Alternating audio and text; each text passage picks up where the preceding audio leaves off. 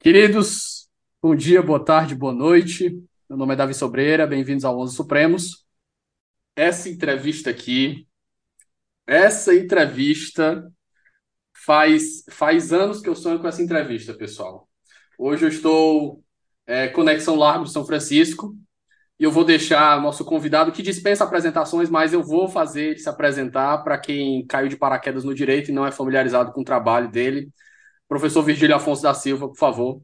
Bom dia. É, eu tenho, você quer que eu me apresente?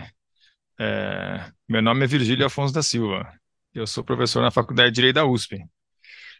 E é tudo. É isso. O, o, é, eu acho que é tudo, né? Eu, não sei, não, não gosto de falar sobre mim mesmo, especialmente fingindo que está na terceira pessoa, né? Eu, eu sou. Eu nasci em São Paulo, cresci em São Paulo, dou aula em São Paulo, sou professor na Faculdade de Direito da Universidade de São Paulo. É, se você quiser acrescentar alguma coisa que você acha relevante, mas eu acho que.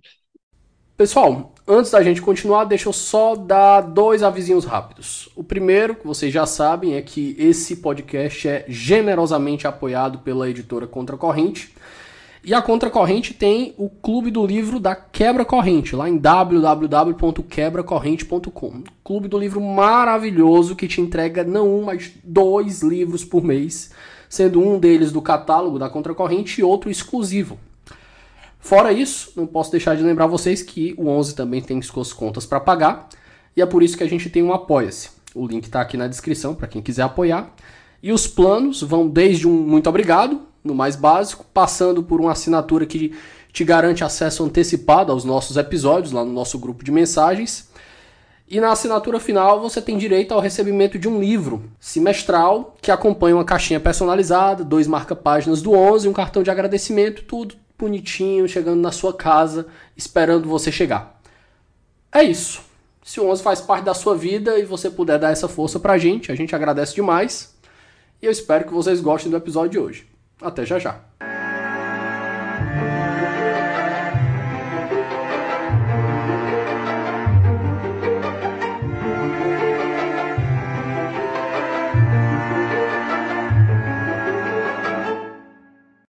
Nós vamos conversar hoje sobre um dos temas que é a especialidade do professor Vigílio, que é a parte dos estudos que derivam da, da obra do professor Robert Alexi, de quem ele, public, ele traduziu o livro aqui para o Brasil, a Teoria dos Direitos Fundamentais do professor Alex, é traduzida pelo professor Virgílio. E o senhor, inclusive, foi é, orientando dele no, doutor, no doutorado? Eu fiz no meu doutorado, e no doutorado. Eu fiz meu doutorado na Alemanha e o meu orientador foi o Robert Alexen. Isso. Professor, antes da gente entrar no tópico principal do seu trabalho, eu acho que a necessidade para quem, e aqui sem fazer, sem fazer um trocadilho, a necessidade da gente explicar para os nossos ouvintes que não são familiarizados com a teoria do direito, especificamente com a teoria do Robert Alexi, o que é o teste da proporcionalidade e como ele foi desenvolvido pelo Alexi. Quais são os propósitos e quais, qual a metodologia de aplicação? Bom, é, na verdade, o teste de, de proporcionalidade ele existe já há bastante tempo. Ele não é, obviamente, uma, uma criação do Alexi, ele é, existe desde em algumas áreas do direito público na Alemanha existe desde o século XIX, uh, é, mas o, o, teste de proporcionalidade ganhou força no direito constitucional e foi daí que ele se expandiu, por assim dizer, por vários países do mundo, uh, com após a Segunda Guerra Mundial. Uh, com a jurisprudência do Tribunal Constitucional da Alemanha. Então, assim, o teste de proporcionalidade, ele existe há mais tempo, mas no direito constitucional ele é aplicado desde o começo da, da década de, desde algum momento na década de 50 e foi de lá que ele acabou se tornando uma espécie de produto de exportação. É, esse produto de exportação, de um lado, tem a ver com a jurisprudência do Tribunal Constitucional da Alemanha, que é uma jurisprudência bastante difundida uh, no mundo do direito constitucional, e tem também a ver, como você mencionou, no caso específico do Brasil, mas não só do Brasil, de outros países também, uh, mas falando especificamente do Brasil, uh, essa, o teste de proporcionalidade ele teve uma divulgação também forte em decorrência da obra uh, do Robert Alexey, especificamente da teoria dos direitos fundamentais, mas também de outros artigos posteriores. e, como eu falei, o Alexei ele não, não, não criou a proporcionalidade, ele, uma parte da teoria dele tenta demonstrar que existe uma relação importante no, entre o conceito que ele tem de princípios e uma prática jurisprudencial que já existia do Tribunal Constitucional da Alemanha da proporcionalidade, ou seja, ele tenta mostrar uma, uma relação de mútua implicação entre aceitar a, o, o, teste de proporcionalidade como uma ferramenta é, de decisão, de controle de constitucionalidade, e aceitar também a sua o cerne da sua teoria dos direitos fundamentais, que é o conceito de princípios como mandamentos de otimização, ou seja, normas que exigem que algo deve ser realizado na maior medida possível diante das condições fáticas e jurídicas presentes. Então, ele acha que aceitar a proporcionalidade é aceitar essa definição de princípios e vice-versa.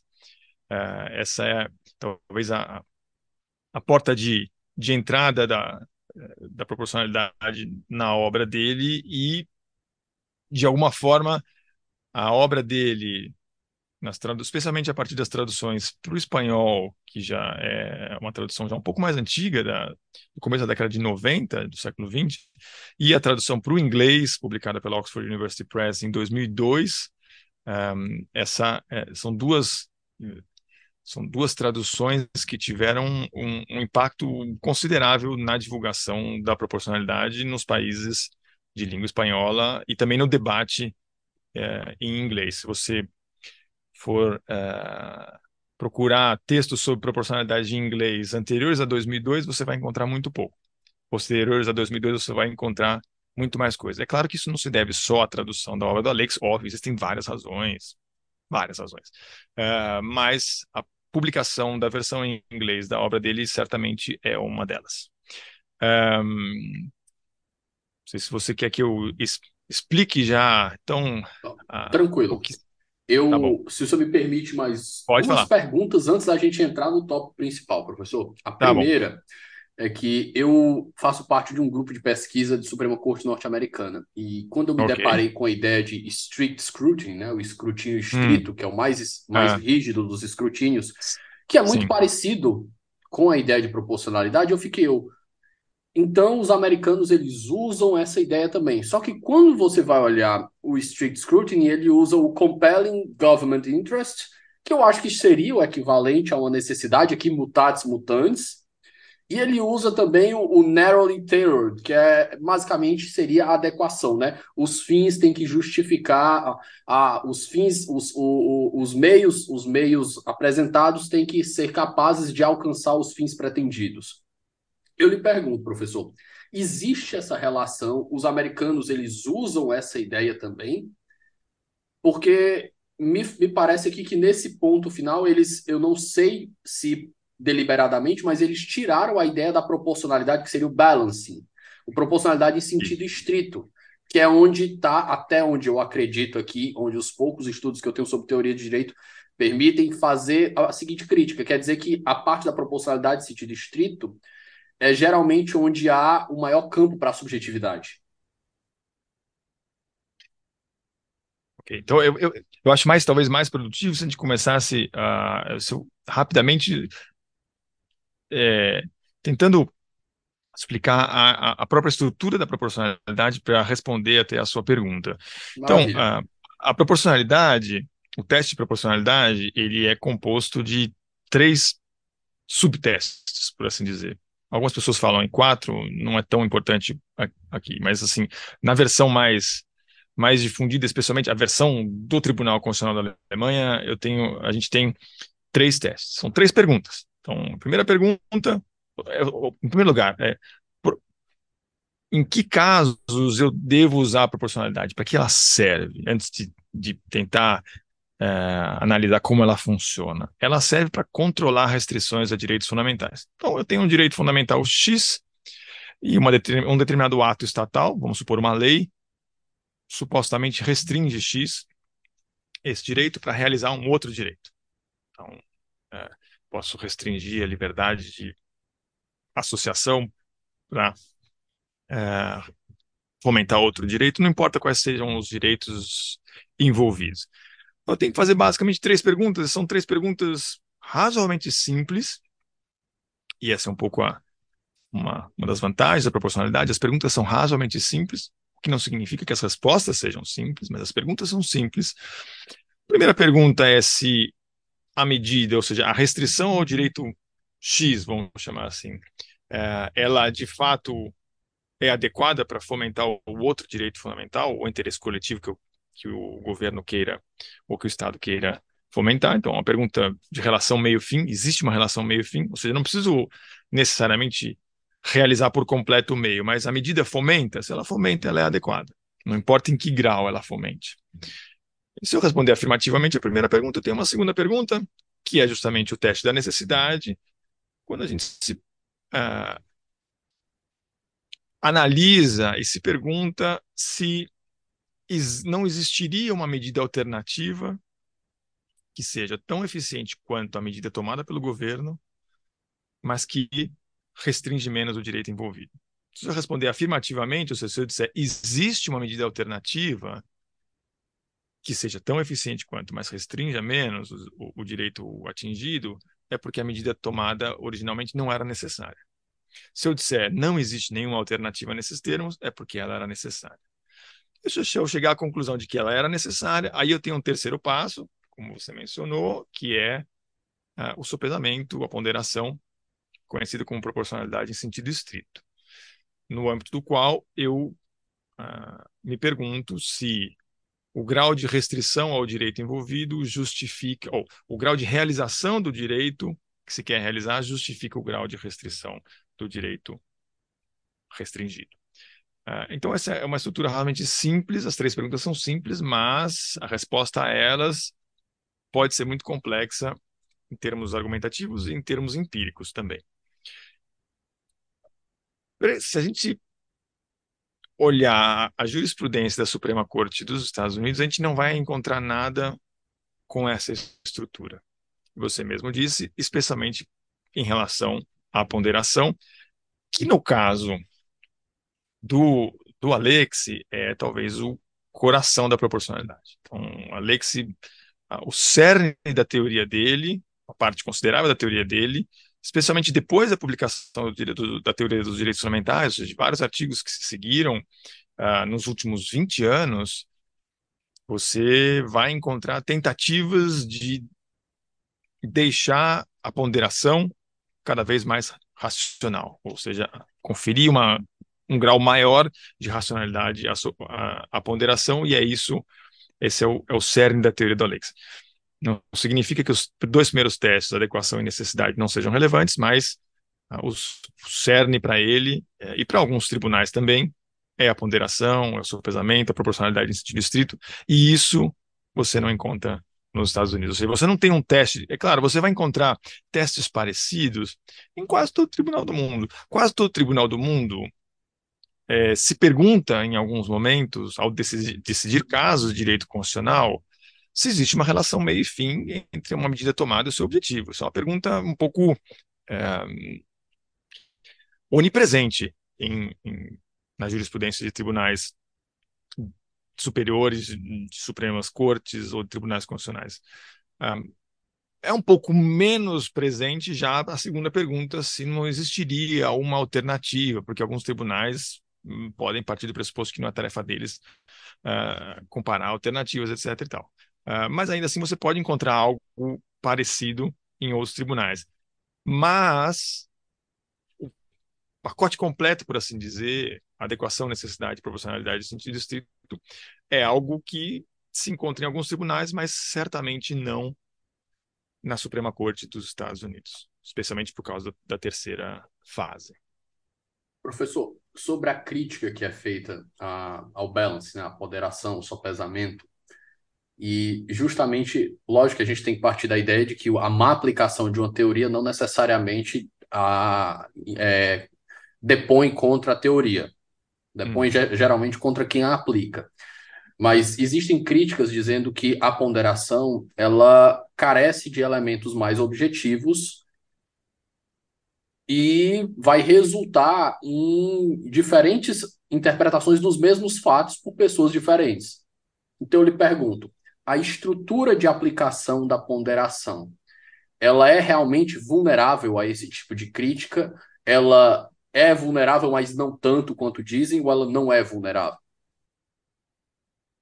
Ela é vulnerável tanto quanto praticamente toda e qualquer outra forma argumentativa hum, da qual o direito ou instituições jurídicas e judiciais uh, fazem uso.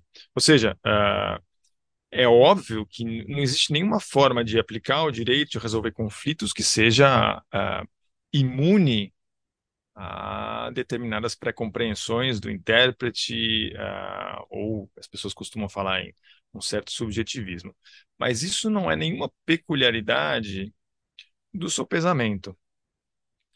Além disso, a gente precisa, na minha opinião, se perguntar não só é, o quanto de subjetividade pode existir no sopesamento, mas qual é a alternativa. Não adianta a gente falar assim, ah, bom, é, o, o juiz ou a juíza podem simplesmente expressar suas opiniões pessoais com um manto de objetividade, como se estivesse fazendo uma ponderação, mas na verdade eles não estão fazendo ponderação nenhuma, eles estão simplesmente fazendo um jogo retórico para uh, é, decidir do jeito que eles querem decidir. A pergunta é qual é a alternativa no âmbito do controle de constitucionalidade? Então, nós temos inúmeros exemplos de uh, conflitos de direitos fundamentais que precisam ser resolvidos de alguma forma. E eu diria que quase todas essas formas, desde que a gente pressupõe que existe um controle, porque é, se não houver controle, a, a, a solução já está dada, que é legislativo decidiu, está decidido. Uh, mas se há algum controle, eu preciso me perguntar como é que esse controle funciona. Uh, com, quando é que determinadas restrições a um direito fundamental são aceitáveis e quando não. E, em geral, aqueles que fazem uma crítica a um suposto subjetivismo do, da ponderação não conseguem demonstrar que outras formas de interpretar e aplicar o direito seriam capazes de ser menos uh, sujeitas a possíveis distorções. E aí, de novo, a questão da, como você mesmo falou, a questão da distorção, ela depende do tipo de aplicação que se faz e do tipo de controle que a de, determinada comunidade jurídica e não jurídica exerce sobre quem decide. Uh, então, é possível manipular a ponderação para colocar em prática uma determinada, uma determinada agenda estritamente pessoal daquele que decide? É, Uh, mas eu diria que o culpado, nesse caso, não é, é um instrumento que se usa, mas uma falta de controle. E, obviamente, a forma como determinadas pessoas aplicam isso. Agora, uh, como eu falei para você, nos últimos 20 anos, autores como Alexi, mas não só Alexi, vem tentando um, ah, cada vez mais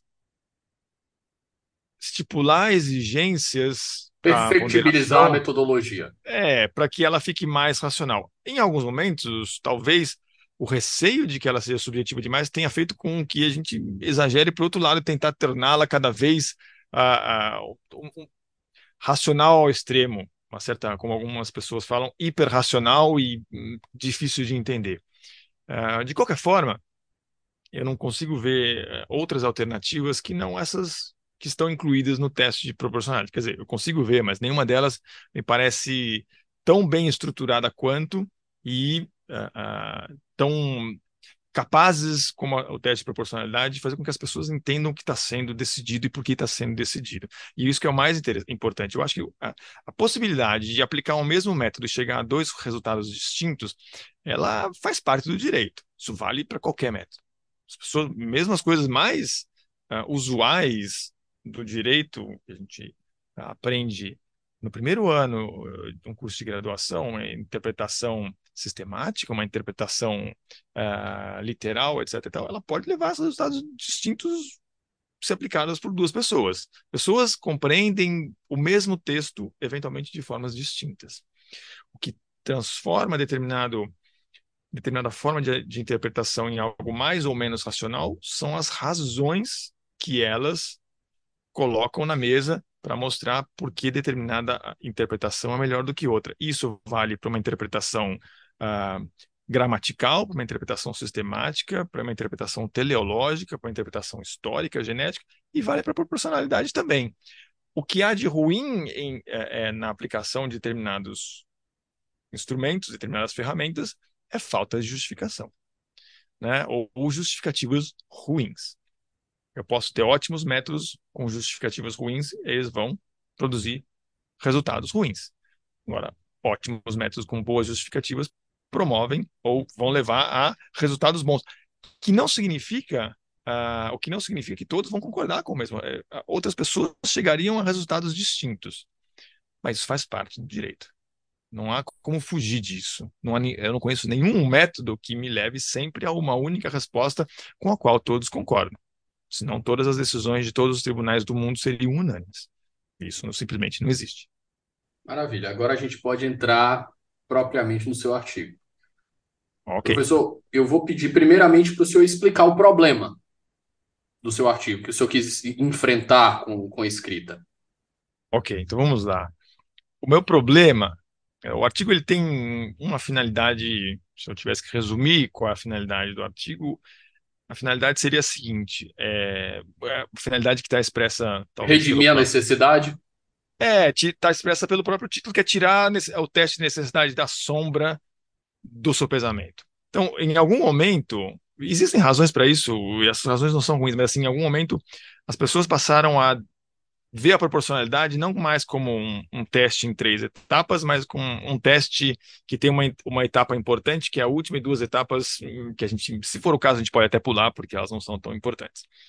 Uh, então, o artigo ele tem essa finalidade. É uma finalidade bastante limitada, bastante restrita. E essa, esse é o propósito em geral de, artigo, de um artigo acadêmico pegar um tema bastante específico e tentar analisá-lo com uma certa profundidade. E, uh, mas o objetivo era esse, tirar da, da sombra. Em que sentido isso?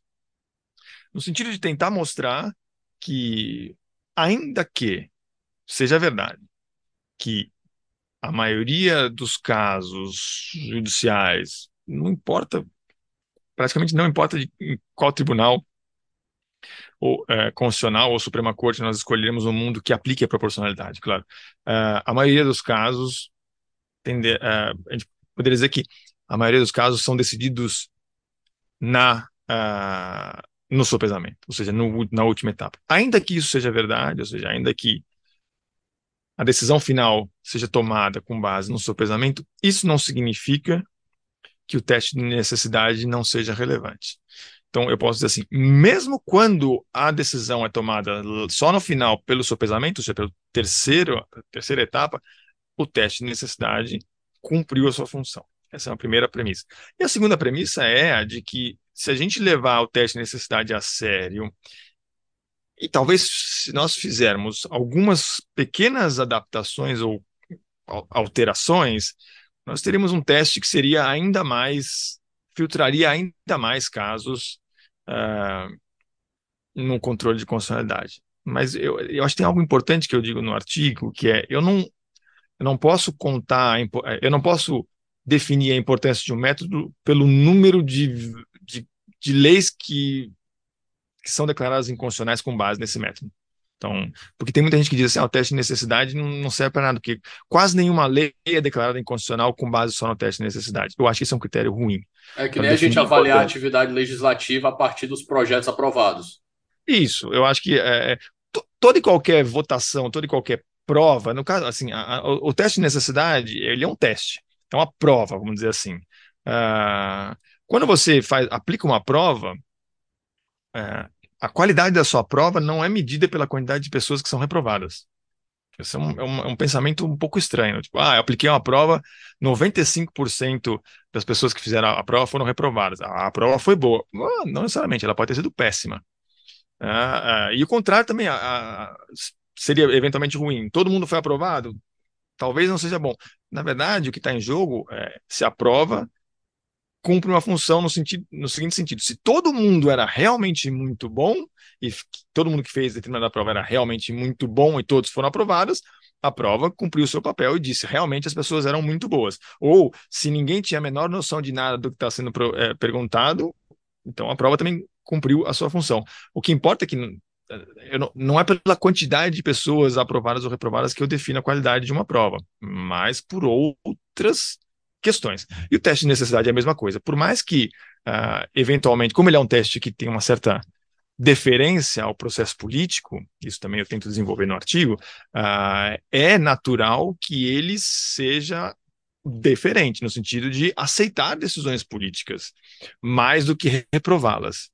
Mas isso é uma característica do teste, não é um defeito. Esse é meu ponto. Uh, ou seja, ainda que de cada 100 é, casos que passem pelo teste de necessidade, só dois ou três, não importa, sejam reprovados, não é essa, não é isso que define a sua importância. Então, esse é um, e eu quis tentar, então, com esse artigo, mostrar que ele pode ser mais importante do que as pessoas supõem. As pessoas que focam muito no, no sopesamento e esquecem um pouco os outros as outras etapas da proporcionalidade. Professor, agora eu vou pedir aqui que o senhor explique aquele exemplo que o senhor deu, que foi muito ilustrativo, porque é. eu, quando aprendi sobre a necessidade, e aqui, quando aprendi sobre a necessidade, era o quê? Adequação. Os meios são capazes de atingir os fins. Ok. Necessidade. Entre as propostas apresentadas, essa é a menos restritiva?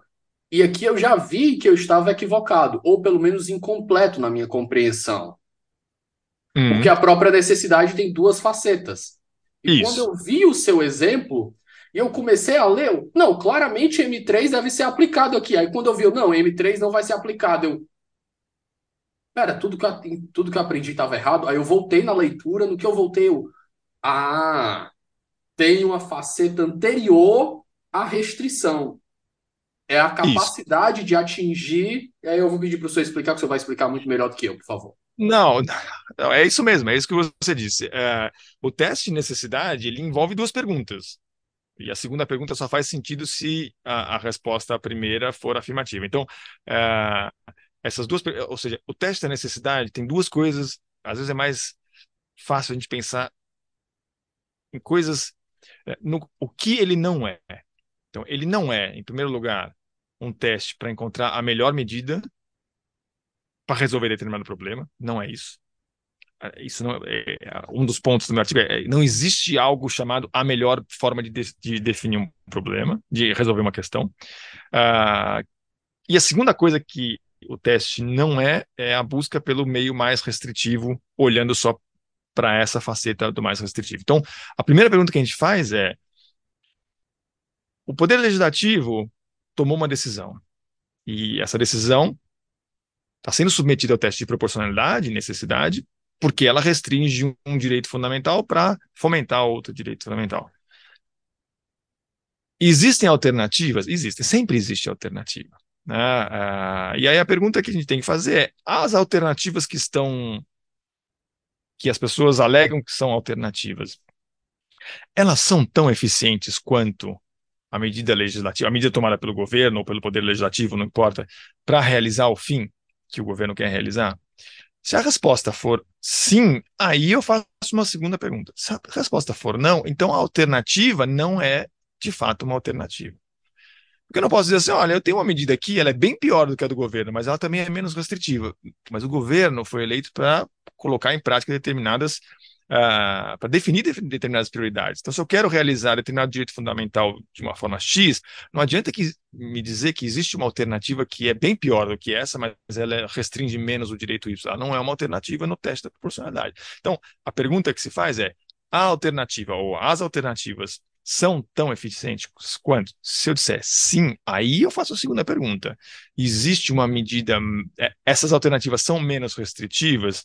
E aí, se a resposta for afirmativa, aí eu tenho claramente um resultado, a medida então não era necessária, porque afinal de contas, eu posso atingir o mesmo objetivo restringindo menos direitos. Então, a gente vai, a gente não vai perder nada em termos de fomento a um direito fundamental e a gente vai ganhar em termos de restringir menos outros direitos. Esse é o teste de necessidade. Então, uh, agora a pergunta assim: essa é a melhor solução para o problema? A melhor solução para o problema é definida na arena política, é uma, com base em uma série de considerações. Uh, uh, não na, na, esfera judicial. O que o judicial, o que o poder judiciário faz não é escolher a melhor medida, é ver se a medida definida pelos poderes políticos era necessária. E eu acho que esse é, um, é algo central no teste da necessidade que muitas vezes uh, passa despercebido. As pessoas acham que ou eu estou buscando a medida mais é, menos restritiva ou eu estou atrás da melhor medida. Nenhuma das duas coisas é verdadeira. Espera só um momento que a gente volta já.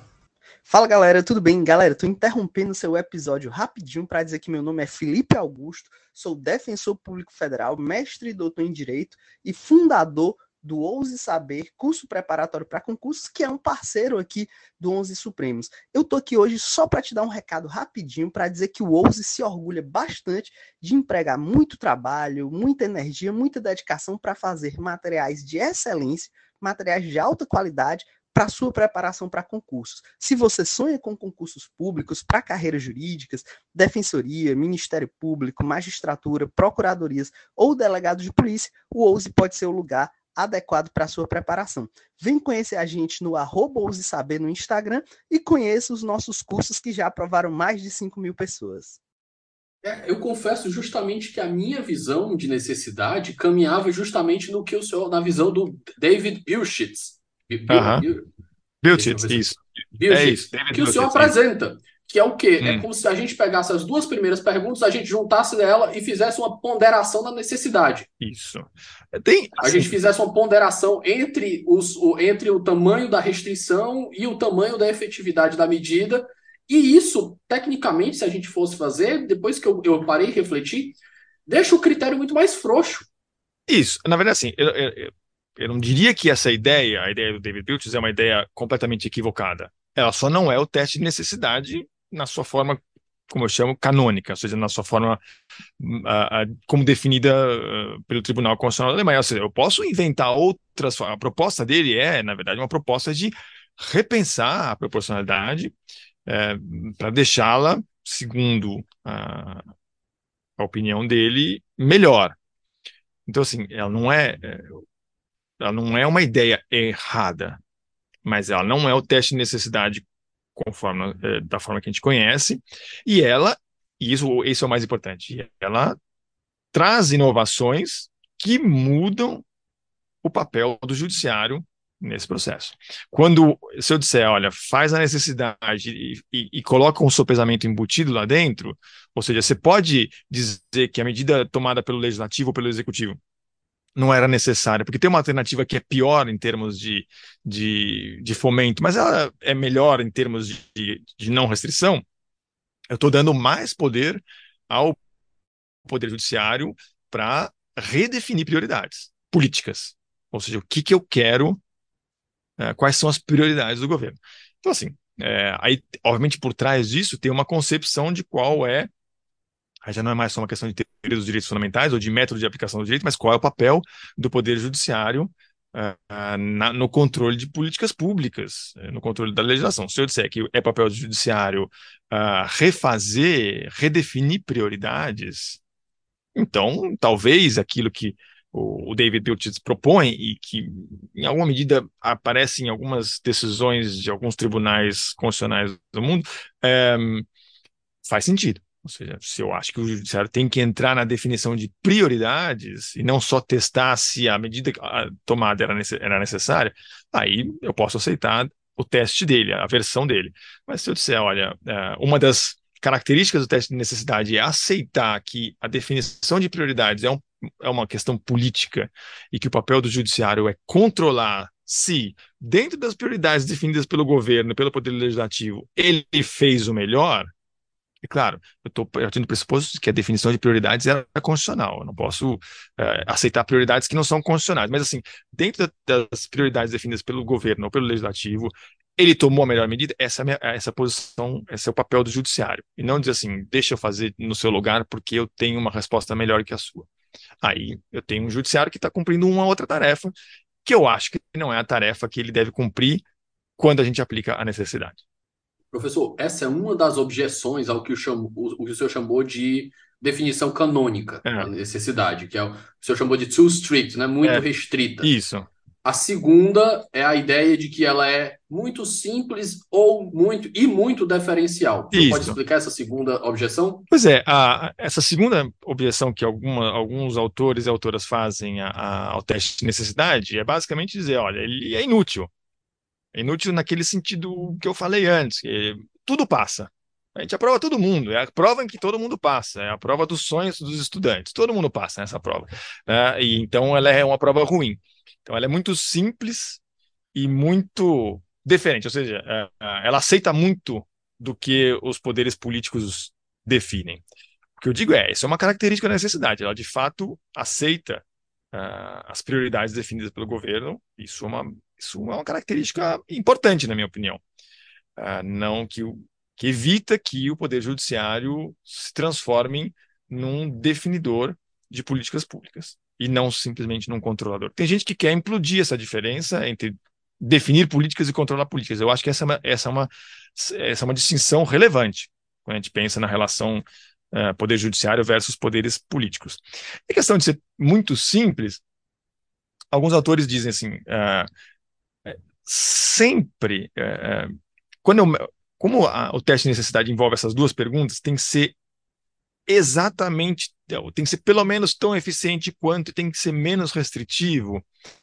Ah, sempre que eu apresento uma alternativa, essa alternativa ela, ela bagunça as coisas e, o- e o teste não consegue captar isso. Bagunça no seguinte sentido: olha, eu tenho uma alternativa, eu- por exemplo, no- no- os exemplos que eu uso logo no começo do artigo sobre a cidade em que se, decide que não- eu não posso ter manifestações em determinada avenida porque tem muitos hospitais ah, e as pessoas aí fica trânsito, as pessoas não conseguem chegar aos hospitais. E aí quais são as alternativas? Alternativa é proibir manifestações naquela na avenida. eh, não, a decisão do governo é proibir ah, desses, eh, manifestações naquela naquela vinda. Quais são as alternativas? Alternativas são ah, proibir manifestações, mas não o dia inteiro, proibir manifestações desde que elas só se elas não se elas bloquearem a avenida inteira, ou ah, criar um sistema alternativo de levar pessoas para os hospitais, etc. e tal. Quando a gente pensa nessas al- nessas alternativas, a gente vai perceber que o teste de necessidade, de fato, ele só leva duas coisas em consideração: grau de restrição, grau de realização. Mas pode acontecer que eu tenha uma alternativa que seja a seguinte: olha, a, a- a decisão tomada pelo governo, ela não parece ser necessária porque eu estou aqui com a alternativa 1, é, independente do número que eu uso no artigo agora. A alternativa 1, ela é tão eficiente quanto, é, no sentido de garantir o direito à saúde das pessoas que têm que chegar nos hospitais, e ela restringe bem menos o, o- a liberdade de, protestar, a liberdade de, de manifestação das pessoas, o direito de reunião. né? Mas aí tem um detalhe, ela é muito mais cara. Então pensa no seguinte, olha, é, em geral as pessoas são levadas de ambulância para o hospital. Só que quando tem manifestação, a ambulância não chega no hospital. Helicóptero. Pega um helicóptero, arranja helicóptero. Então o helicóptero você pode fazer... Universaliza essa regra agora. Isso, exatamente. Então você faz assim, olha, ah, pode fazer a manifestação, não tem problema, ou seja, não restringe em nada o seu direito de reunião, e eu vou encontrar uma forma de ser tão eficiente quanto na proteção da saúde das pessoas e ser tão eficiente quanto é, é, é, transportá-las de helicóptero.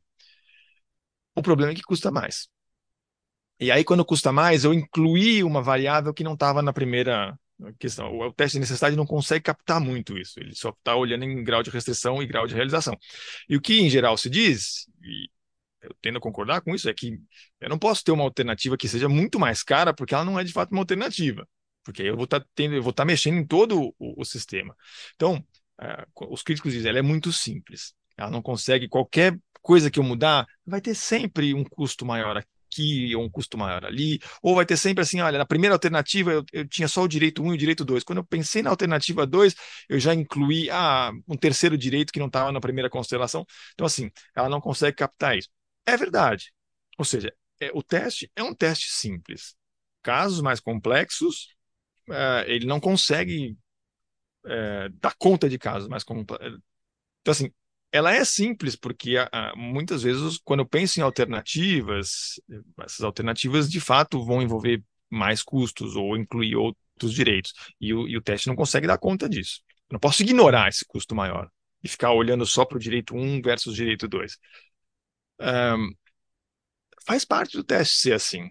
Então, assim, se a, alterna... a única alternativa que me apresentaram é uma que custa 10 vezes mais, e significa eu tenho que tirar esse dinheiro de algum lugar, a resposta é essa, não é uma alternativa.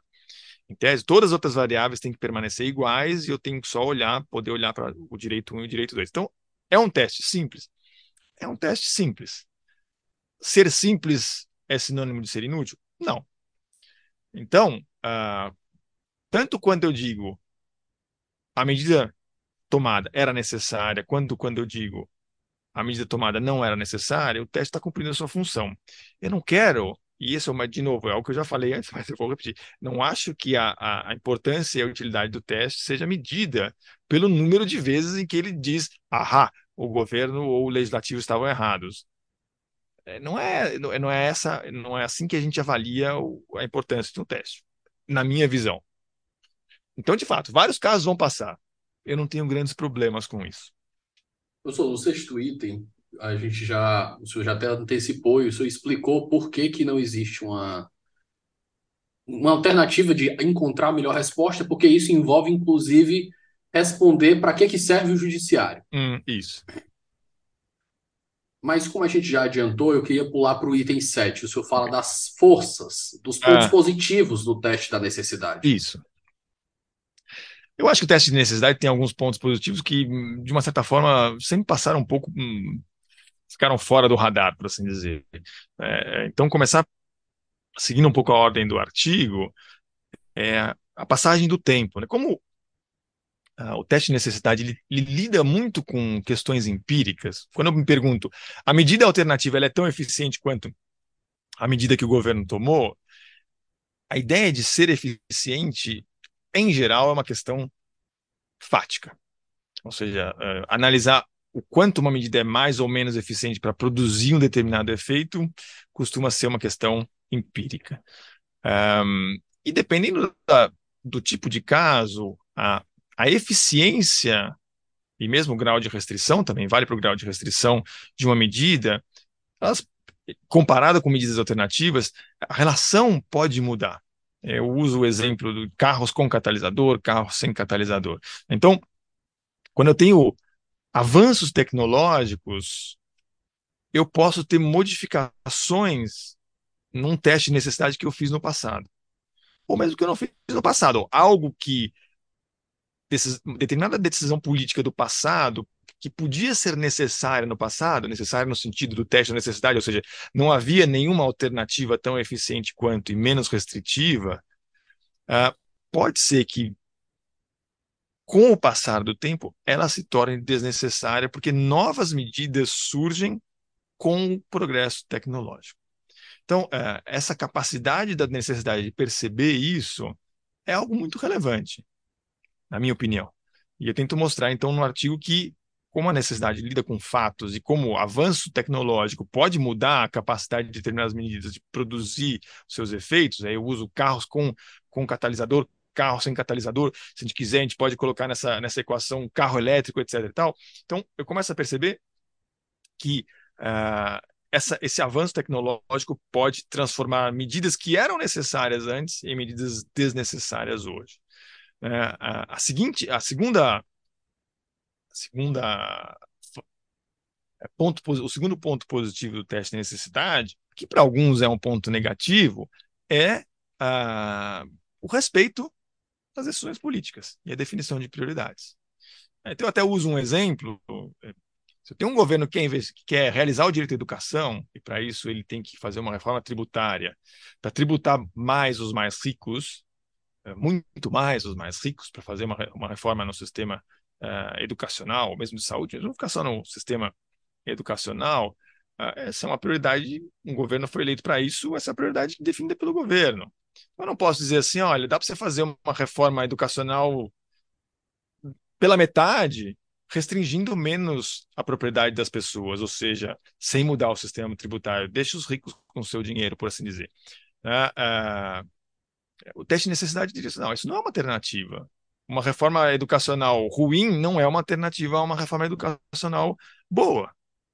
Então, é, é, essa, esse respeito às prioridades do, do processo político é importante. Então, o teste de necessidade ele pressupõe isso. Qualquer alternativa tem que, se, tem que ser uma alternativa àquela medida do legislativo ou do governo no grau de eficiência de realização que eles, esses dois poderes, definiram, e não num grau de eficiência que quem está questionando a medida gostaria que existisse, uh, ou que o judiciário gostaria que, que existisse. Então, essa, essa respeito a, a essa, ao processo político, ao processo democrático, eu acho ele importante. E, de novo, depende de uma determinada concepção de poder judiciário. Não é? Isso não é um debate só sobre métodos, tem a ver com o que, que é, qual é o papel do judiciário. O terceiro ponto positivo tem a ver, de novo, com aquilo que eu já falei da questão empírica, que é, muitas vezes, muitos debates que são travados no teste da necessidade são debates que envolvem questões científicas. Passou por dois anos de ótimos exemplos, dois anos difíceis, mas com ótimos exemplos sobre isso. Ou seja, a, o conhecimento científico e a sua relação com restrições a direitos fundamentais. Né? Como lidar com uma Professor, pandemia. se o senhor me permite, ah. se o senhor me permite, um aqui tem um é. que, lógico que é uma evidência anedótica, porque é um caso isolado, né? a gente teria que colocar ele dentro de um estudo. Mas eu acho que foi um ótimo caso de aplicação da necessidade. O senhor vai lembrar aqui da medida que o governo tomou, ele mandou que um órgão governamental tivesse acesso aos dados pessoais hum. de identidade e localização das pessoas através das operadoras telefônicas. Hum. Para saber onde essas pessoas estavam, se elas estavam fazendo aglomeração para que a polícia pudesse dispersar. Hum. Só que existia uma alternativa, e aqui é o primeiro passo da necessidade. Existia hum. uma alternativa clara a isso, que era só dados de geolocalização hum de georreferenciamento, que é aqueles que não identificam individualmente Isso. as pessoas, uhum. mas ainda assim eles conseguiriam as informações necessárias sobre aglomerações para chegar ao fim que eles pretendiam, que era acabar com as aglomerações. Isso. Isso, você, se você é, é a ideia do teste de necessidade. Se você consegue chegar a, a mesma, se a sua finalidade não depende de você identificar as pessoas, mas simplesmente que existem pessoas que estão em determinado lugar, não importa a identidade delas, uh, e se você tem uma alternativa em que você simplesmente identifica que existem pessoas em determinado lugar, um, não importa se é o Zé, o João, a Maria ou a Joana, um, essa é uma alternativa que ela é tão eficiente quanto para as suas finalidades. E aí, de novo, a finalidade quem definiu não foi o judiciário, a finalidade quem definiu foram os poderes políticos. Eu quero saber se tem aglomeração para ficar nesse exemplo. Né? Ok, então para isso eu tenho uma alternativa, estou apresentando uma alternativa que é tão eficiente quanto e muito menos restritiva. É, isso é um exemplo uh, padrão do teste de necessidade. Né? É, voltando à questão da, da pandemia, ou ainda na questão da pandemia, a pandemia é, tem a ver. Quando eu penso em ciência, aqui eu não estou pensando só necessariamente em, quando a gente fala de pandemia, está pensando só em ciências da saúde, mas isso tem a ver uh, com questões de uh, uh, tecnologia de informação, uma série de questões que envolvem conhecimento científico bem distinto do direito, mas que entram na interpretação constitucional, e essa é uma porta, a, a, o teste de necessidade é uma espécie de porta de entrada do conhecimento científico na interpretação constitucional, e eu acho que isso não pode ser subestimado. Ah, então, assim, quando a gente discute vacina, quando a gente discute isolamento, quando a gente discute quarentena, ou seja, a gente está restringindo aqui uma série de direitos fundamentais, a liberdade de circulação, a liberdade de iniciativa, quando eu digo que o comércio tem que fechar, ou seja, a pandemia foi um, de novo, foi um momento difícil, mas com muitos exemplos dessa interação direito e ciência. E aí, uma, um alerta que eu faço no artigo, a gente não pode ser ingênuo em relação à ciência e achar que é a ciência que define a interpretação constitucional. Não é.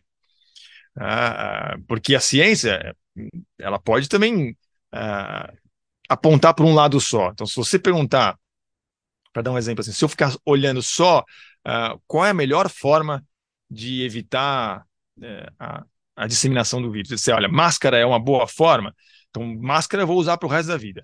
Ou seja, é, eu não, não, não vou perguntar simplesmente para um, alguém que é especialista em saúde, para dizer assim, me dá a resposta, que a sua resposta vai ser a resposta final. Porque, eventualmente, ele não está olhando para outras coisas. Ou, para não ficar na máscara, para ficar assim, isola as pessoas que essa é a melhor forma. Bom, mas isolar as pessoas tem uma série de problemas ligados a direitos fundamentais, liberdade de circulação, liberdade de, de, é, de iniciativa e por aí vai. Né? Então, assim, a decisão ela continua sendo uma, uma decisão política e de direito constitucional, mas sempre muito bem informada por dados fornecidos ou obtidos por outros ramos do saber. Existem divergências nesses ramos do saber? Existem. A gente também não pode ser ingênuo no sentido de achar que é só no direito que tem polêmica, mas na, na, na medicina não existe. Tem sempre uma resposta certa e uma resposta errada. Uh, as pessoas que fazem pesquisa em medicina, em saúde, elas também divergem. Elas podem divergir em relação aos métodos, em relação à análise de resultados, elas podem divergir em relação a uma série de coisas. Mas o que importa é que a gente uh, leve em consideração esses outros conhecimentos, e essa, na minha opinião, é uma, esse é um ponto positivo da, da do teste de necessidade, porque ele pode ser essa porta de entrada de outros conhecimentos na hora de interpretar a Constituição e tomar decisões no controle de constitucionalidade. Professor, caminhando para o final aqui, o senhor diz que há espaço para melhoramento do teste da necessidade no item Isso. 8 do seu artigo. Isso. A minha ideia aqui era esses, essas, esses aperfeiçoamentos eles são mínimos. E por que, que eles são mínimos? E embora, embora mínimos, eu acho que eles têm a sua relevância. Mínimos porque Quanto mais eu mudo, mais eu mudo a cara do teste. Então, se eu voltar ao exemplo que você falou e que eu mencionei no artigo do David Bilches, eu posso ter, fazer uma proposta de mudança, uh, independente de nós concordarmos ou não com ela, uh, ela muda completamente a cara do teste. A minha ideia era uh, fazer propostas que mantenham as características mais importantes que eu analiso ao longo do artigo do teste de necessidade e ainda assim tentar ah, dar uma força maior a ele.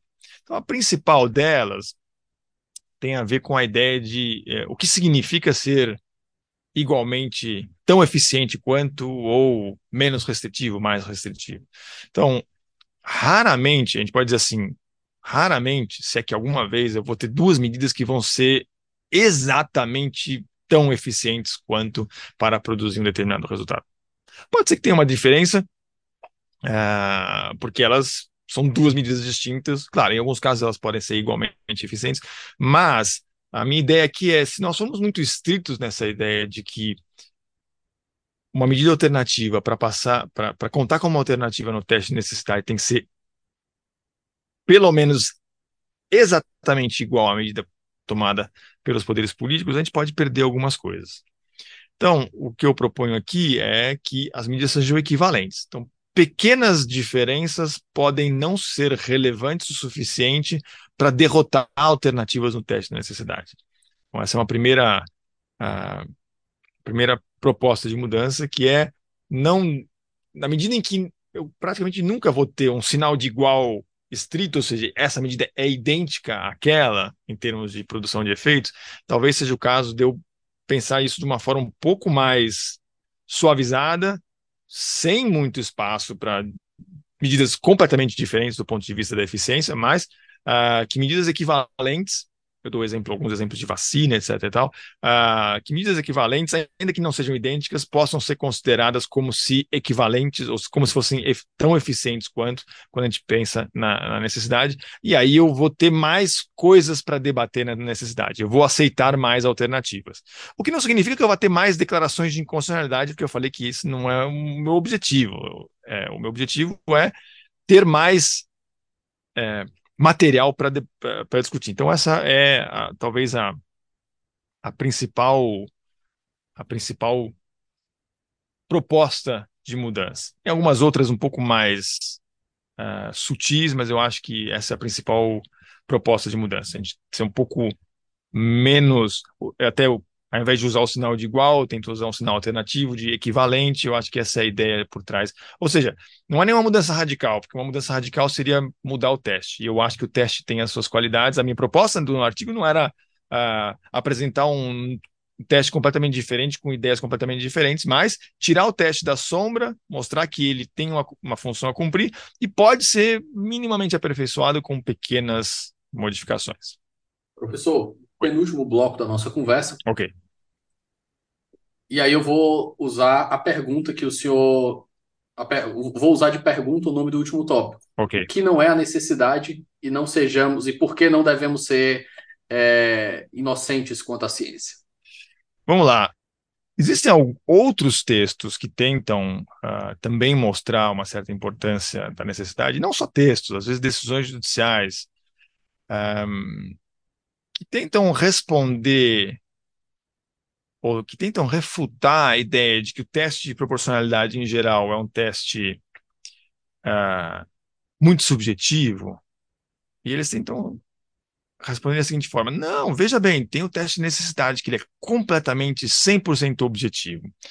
Uh, então, a primeira, a primeira questão importante aqui é a seguinte: não existe na argumentação jurídica um teste que seja objetivo, 100% objetivo, nesse sentido que as pessoas esperam, um teste que, que seja a prova de falhas e que, só le que sempre leve a mesma, a mesma, ao mesmo resultado, não importa quem esteja fazendo o teste né? Como se fosse um negócio no laboratório, você misturou duas coisas e o resultado vai ser sempre o mesmo. Uh, isso não existe no direito. Então, algumas pessoas passaram a, a, a enfatizar demais, na minha opinião, que uh, o teste de necessidade é um teste 100% objetivo. O que eu tentei enfatizar é que ele tem algumas características que podem torná-lo um pouco mais controlável e as características seja, é, são, por exemplo, esse contato com com conhecimentos de outras áreas. Mas conhecimentos de outras áreas podem ser também incertos. Uh, mas ele, essa porta de entrada é importante, mas isso não torna esse teste um, totalmente objetivo, num, num, sentido que não faz nenhum sentido quando a gente pensa no direito. Uh, a segunda razão eu já falei, né? A gente no direito acha que uh, o conhecimento de algumas áreas das ciências uh, exatas ou biológicas são conhecimentos sempre unânimes, né? É uma, uma, uma visão um pouco ingênua. É, qualquer pessoa que já é, refletiu um pouco sobre isso percebe que isso não faz nenhum sentido. Então, a gente não pode ser ingênuo no sentido de achar, bom, como a necessidade é a porta de entrada para conhecimentos, por exemplo, da área de saúde, na, na, área da saúde eles têm laboratórios, eles são melhores do que nós, a gente não tem laboratório, a gente só tem a argumentação, então uh, isso vai tornar esse, as nossas respostas sempre, sempre mais, uh, sempre consensuais. Não vão. Uh, isso não vai acontecer. a tem divergências em outras ciências também, como a gente tem no direito, elas são divergências às vezes de outras espécies, mas a gente tem é, divergência também. Então, o que eu quis dizer é a, a proporcionalidade, a, a proporcionalidade não, a, o teste de necessidade, ele dialoga mais com áreas que têm métodos distintos, às vezes métodos mais, por assim dizer, sujeitos a testes objetivos, testes de laboratório, uh, mas nem sempre isso é assim nem toda ciência tem o mesmo grau de. Eh, a mesmas, as mesmas formas de testar seus resultados. Então, uma coisa é você discutir vacina. E discutir, dizer, olha, a vacina 1 é mais eficiente que a vacina 2, porque eu tenho aqui um teste que segue determinados protocolos e eu sei que a vacina 1 é mais eficiente que a vacina 2. Uh, ah, outra coisa é dizer o que é mais eficiente para garantir a saúde das pessoas e, ao mesmo tempo, a liberdade de reunião no meio da rua. Eu não, eu não, eu não testo isso em laboratório. As duas questões vão passar pelo teste de necessidade. Para algumas eu tenho mais, uh, por assim dizer, laboratório, e para outras eu tenho menos laboratórios. Ah, então, assim, a gente não, não precisa exagerar essa potencial racionalidade do, do, do, teste de necessidade. Não é só por isso que ele é importante. Ele é importante também por isso, porque ele pode, em alguns casos, ser mais racional, por usar dados mais concretos, mas não é isso que, que o transforma em um teste realmente relevante. São, é um conjunto de fatores que eu tento analisar no, no artigo. Maravilha. Professor, o senhor deseja fazer alguma consideração final antes do nosso bloco de indicações e recomendações de leitura? Tem, eu não sabia que tinha esse bloco uh, de indicações. Eu. Não, eu acho que. E aqui, aqui é. Jabá é liberado. Hã?